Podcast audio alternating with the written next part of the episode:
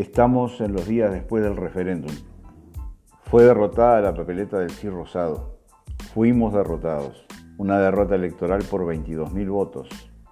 La opción triunfante no logró el 50% más uno, pero no le hicieron falta los pocos votos en blanco. Ya se ha analizado muchísimo de parte de los encuestadores, politólogos, partidarios políticos de un lado y del otro.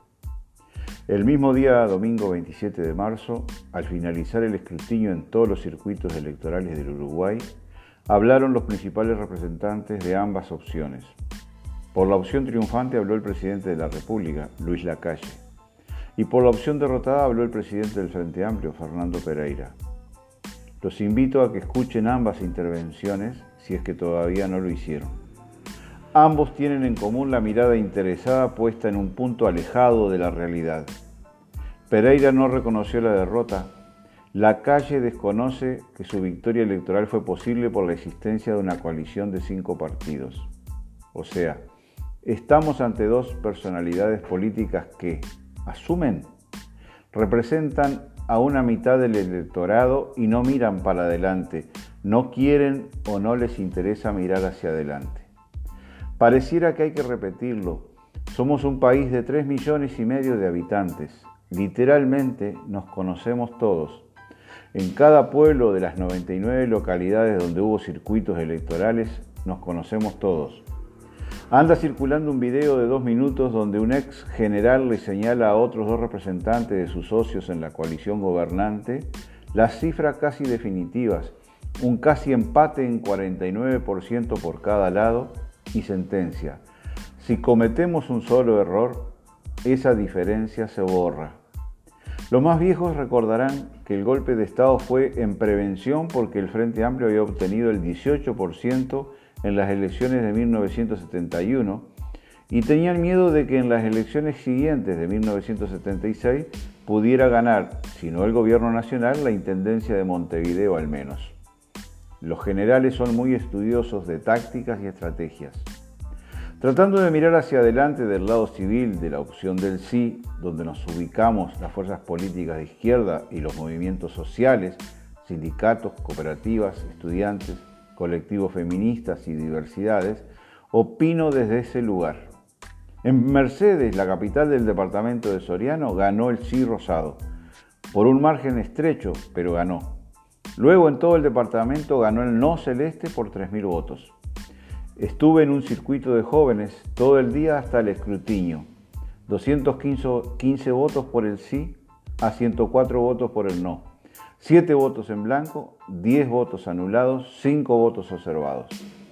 Entre los jóvenes menores de 35 40 años, ganó el sí por amplio margen en todo el país. Coincide perfectamente con esa mesa en donde estuve.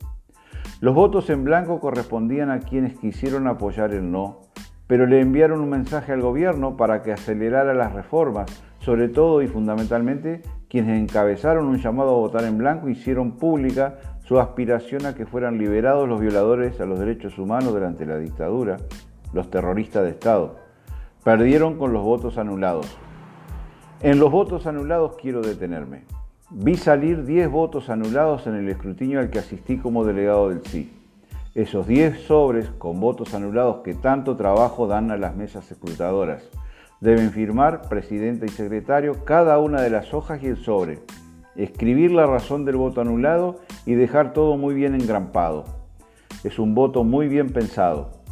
Coincidentemente, esta vez fueron 82.000 votos anulados en todo el país casi los mismos 80.000 votos en blanco cuando el balotaje de noviembre de 2019.